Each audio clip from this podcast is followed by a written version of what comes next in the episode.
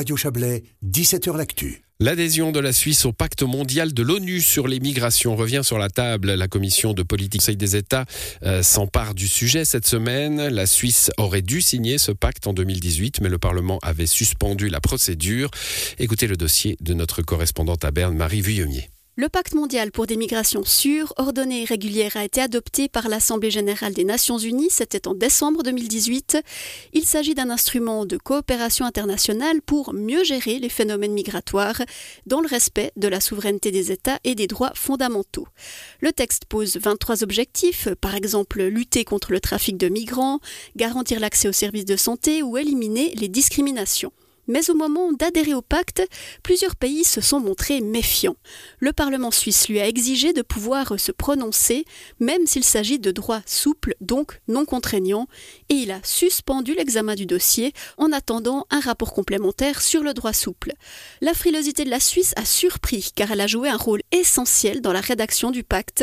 L'analyse de Vincent Chetaille, directeur du Centre global des migrations à Genève. Je pense qu'il y a eu beaucoup de confusion sur la nature et le contenu de ce pacte. Ce pacte n'est pas contraignant, ce n'est pas un traité. Ce pacte n'ajoute aucun droit et obligation supplémentaire, c'est un instrument pour promouvoir la coopération entre États souverains. Je crois qu'il y a eu beaucoup de bêtises qui ont été dites simplement par ignorance. Je peux comprendre parce qu'en 2018, lorsqu'il a été adopté, il y a eu toute une hystérie collective autour de ce pacte euh, et des mouvements, notamment d'extrême droite, qui avaient fortement milité en disant que ce pacte crée un droit à l'immigration, ce qui est faux. Le rapport sur la participation du Parlement dans le domaine du droit souple a été rendu et il conclut simplement qu'il faut clarifier et harmoniser les procédures.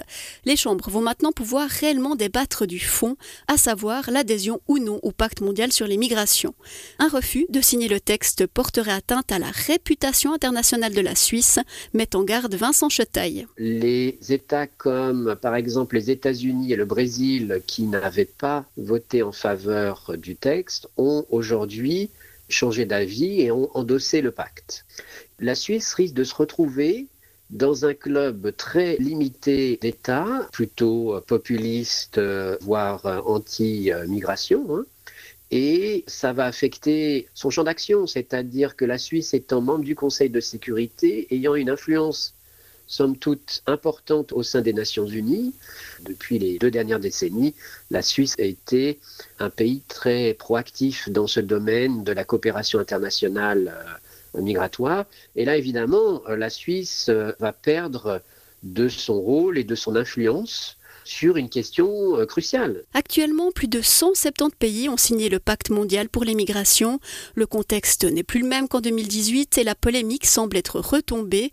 Certains partis de droite seront peut-être plus ouverts à une adhésion. Mais le Parlement s'empare du sujet en année électorale.